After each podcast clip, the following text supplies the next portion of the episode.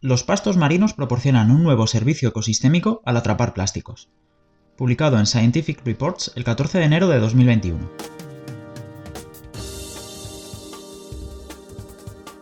Existe una fuerte evidencia de que el fondo marino constituye un sumidero final para los plásticos de fuentes terrestres. También hay evidencia de que parte de los plásticos que se encuentran en el fondo marino poco profundo son arrastrados hacia la costa. Sin embargo, se sabe poco sobre los procesos naturales de captura que conducen a ese retorno hacia la Tierra. Aquí investigamos microplásticos y desechos plásticos más grandes dentro de los restos de pastos marinos varados, incluidas bolas de mar, Aegagropilae, hechas de enredados naturales de fibras vegetales entrelazadas por el movimiento de agua de mar. Encontramos hasta 1470 artículos de plástico por kilo de material vegetal, que estaban compuestos principalmente por filamentos y fibras de polímero con flotabilidad negativa. Nuestros hallazgos muestran que las praderas de pastos marinos promueven la captura y agregación de desechos plásticos con fibras lignocelulósicas naturales, que luego son expulsadas y escapan del océano costero. Nuestros resultados muestran cómo los pastos marinos, uno de los ecosistemas clave de la Tierra en términos de provisión de bienes y servicios, también contrarrestan la contaminación por plásticos marinos. A la vista de nuestros hallazgos, la regresión de las praderas de pastos marinos en algunas regiones marinas adquiere una nueva dimensión.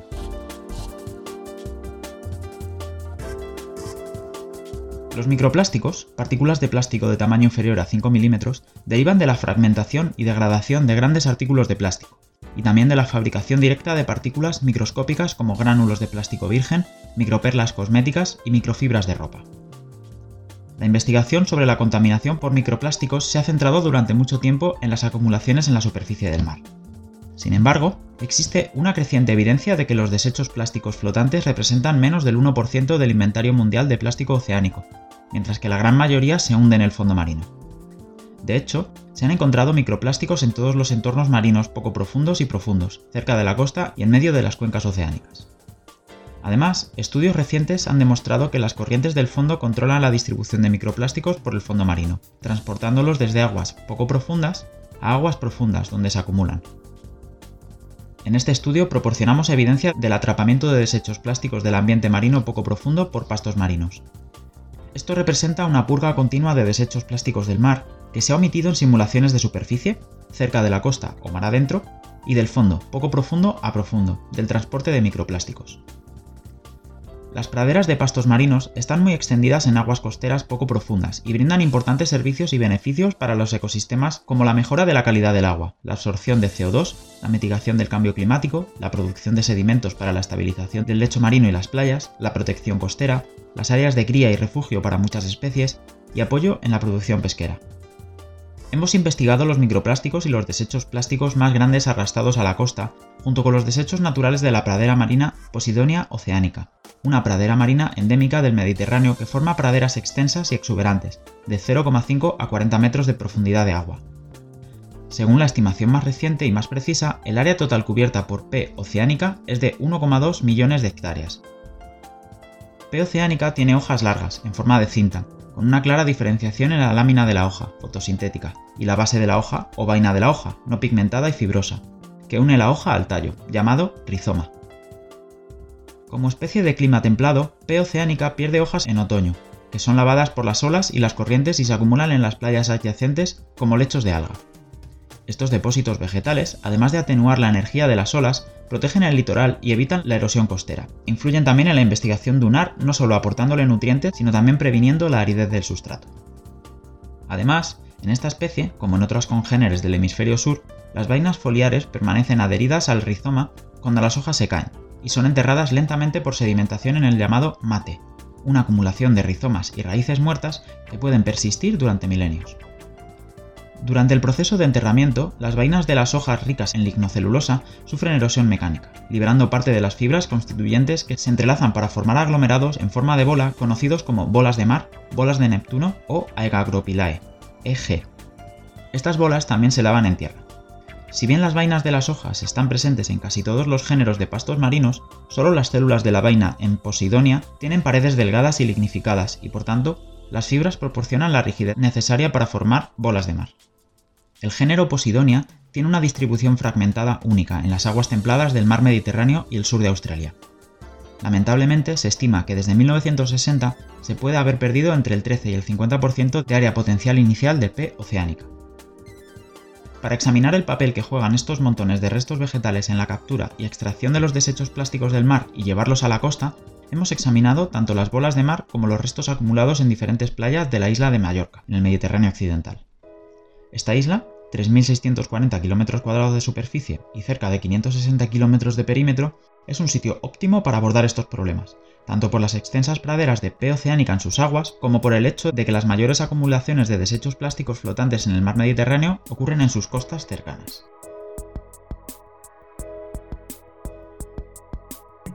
Resultados y discusión. Se encontraron desechos plásticos en hojas sueltas, envolturas, en el 50% de las muestras, con hasta 613 artículos de plástico por kilo de hojas muertas. Los artículos plásticos consistieron principalmente en fragmentos, 61%, seguidos de pellets, 34%, y espumas, 3%. Los polímeros se identificaron por espectrometría e incluyeron polietileno, 51%, seguido por polipropileno, 32%, y cloruro de polivinilo, PVC, 7%. Los tamaños de plástico variaron de 0,55 a 287 milímetros y promediaron 9,08 milímetros. Se encontraron plásticos de diferentes tamaños entrelazados entre el 17% de las bolas de mar inspeccionadas, con hasta 1.470 artículos de plástico por kilo de restos de pastos marinos muertos. Los residuos plásticos encontrados fueron en su mayoría filamentos y fibras, 65%, fragmentos, 22%, películas, 8% y espumas, 5%. Los polímeros identificados por espectrometría, N igual a 124, incluyeron tereftalato de polietileno, PET, 35%, polietileno, 22, polipropileno, 14, poliamida, 11 y PVC, 11%. Los tamaños de plástico variaron de 1,05 a 59,02 milímetros y promediaron 9,48 milímetros. El peso de los desechos plásticos representó por debajo del 1,6 y 0,15% de la masa de hojas muertas y bolas de mar respectivamente. El peso del plástico osciló entre 0 y 13,3 miligramos por unidad de bolas de mar. Nuestros hallazgos demuestran que los artículos de plástico de alta densidad en prados poco profundos se entrelazan y posteriormente quedan atrapados con los restos lignocelulósicos de la pradera marina P oceánica, para formar bolas de mar, que son arrastrados a la costa por las olas del mar principalmente durante las condiciones de tormenta. De hecho, se sabe que los lechos de pastos marinos promueven la deposición y reducen la suspensión de partículas sedimentarias como resultado de la reducción del flujo de agua, la turbulencia y la acción de las olas por parte de las copas de las plantas. Además, la colisión de partículas con densas copas de pastos marinos juegan un papel en el transporte del sedimento al lecho marino y la extracción de la columna de agua. La captura de sedimentos por las praderas de pastos marinos también puede incluir desechos plásticos. Juan y colaboradores encontraron que los microplásticos en las praderas de pastos marinos se enriquecieron con un factor de hasta 2,9 en comparación con las áreas sin vegetación. La reducción del flujo y el efecto de atrapamiento de las marquesinas pueden crear acumulaciones de desechos plásticos en el fondo blando, depositados y varados en el lecho marino, de donde difícilmente pueden escapar. En consecuencia, se encontró en bolas de mar una carga superior estadísticamente significativa de polímeros más densos que el agua del mar, como el PET, poliacrilamida y PVC. Su flotabilidad negativa puede haber favorecido su acumulación y agregación con fibras naturales en el prado. Los polietilenos y polipropilenos de baja densidad que flotan en el agua del mar todavía representan una proporción significativa en los desechos plásticos atrapados en las bolas de mar. Es posible que los desechos plásticos con flotabilidad positiva hayan alcanzado el lecho marino debido a la colisión con las hojas de los pastos marinos, la pérdida de impulso y la deposición de partículas, o debido a la pérdida de flotabilidad debido a la contaminación biológica o a la agregación. En el lecho marino es probable que la agitación causada por el movimiento del mar se agregue y mantenga juntas las fibras de la vaina y los desechos plásticos formados por bolas de mar. Se ha sugerido que la formación de bolas de mar se inicia con poca abundancia de fibras vegetales y que crecen por agregación aleatoria de fibras lisas en condiciones relativamente tranquilas y durante un largo periodo de tiempo. Luego, en un tiempo más corto, un cambio repentino en el movimiento del mar puede causar colisiones repetidas de las bolas de mar con el lecho marino lo que posteriormente induce la formación de una concha densa hacia afuera, endurecimiento, que a su vez inhibe la adición de nuevo material. Se observó que el tamaño de las bolas de mar se correlacionó inversamente con la abundancia de plástico. Esto sugiere que la relativa rigidez de los desechos plásticos y especialmente los filamentos de poliamida de las líneas de pesca pueda disminuir la tendencia natural de las fibras lignocelulósicas a aglomerarse para formar bolas rígidas cuando se agitan por el movimiento del mar. La abundancia de desechos plásticos por unidad de masa en hojas muertas sueltas fue significativamente menor que las de bolas de mar, y se compuso principalmente de fragmentos y gránulos de polímeros de baja densidad, polietileno y polipropileno. Esto sugiere que los desechos plásticos que se encuentran varados en los restos son, en su mayoría, los que flotan en la superficie del mar, que son transportados cerca de la costa por las corrientes superficiales, las olas y el viento, y son arrastrados a la costa al mismo tiempo que la hojarasca. De hecho, se han encontrado contribuciones similares de polímeros de baja densidad flotando en las playas investigadas y a la deriva en aguas abiertas del mar Mediterráneo.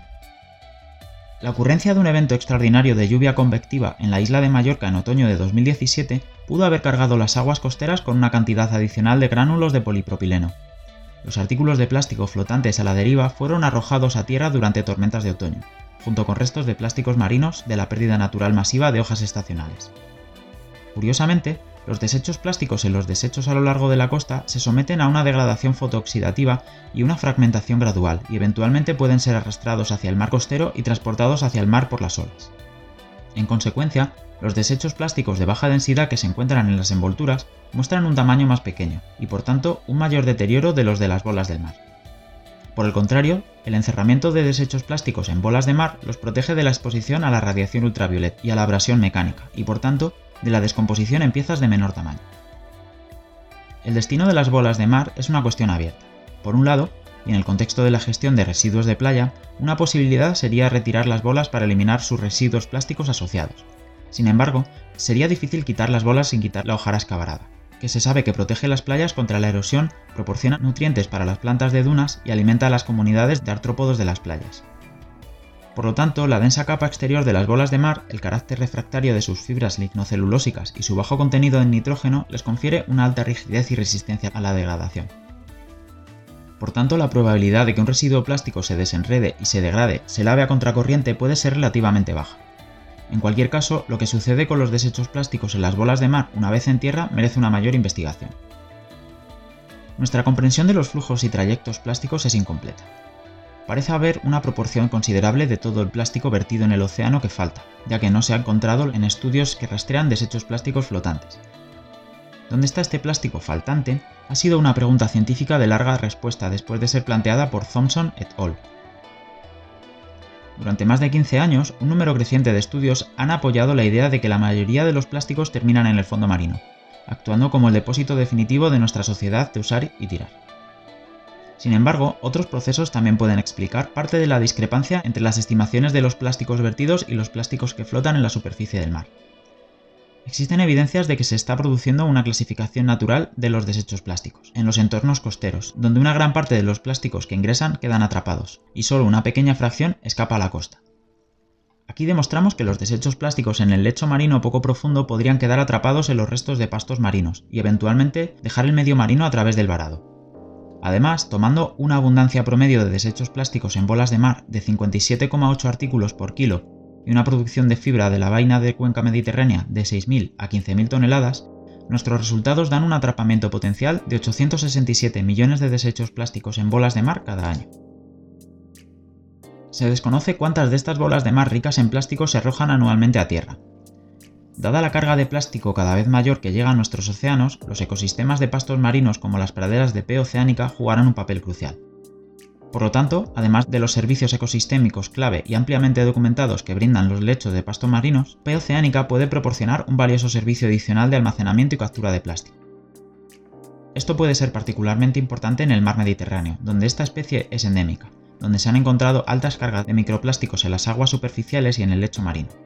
La tendencia a la baja de las extensiones del área, 13 al 50%, la cobertura, menos 1% al año en promedio, y la densidad de brotes, 50% de aclareo, de las praderas de P oceánica durante las últimas décadas, aunque de los Santos et al. informe de tendencias de desaceleración, apunta a una reducción severa del papel de captura de plástico marino por parte de esta especie de pastos marinos justo cuando estamos comenzando a darnos cuenta.